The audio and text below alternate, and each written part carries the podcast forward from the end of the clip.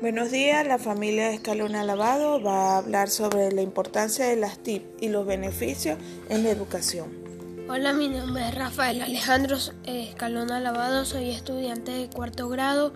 Hoy voy a estar haciendo el, el podcast sobre la importancia de las TIC en la educación. La tecnología de la información y la comunicación son la innovación educativa actual permitiendo a profesores y alumnos realizar cambios decisivos en el trabajo diario y el proceso docente del aula las TICs. Proporcionan herramientas que son beneficiosas para la escuela, que no tienen biblioteca o material didáctico. Los beneficios que aportan en la educación.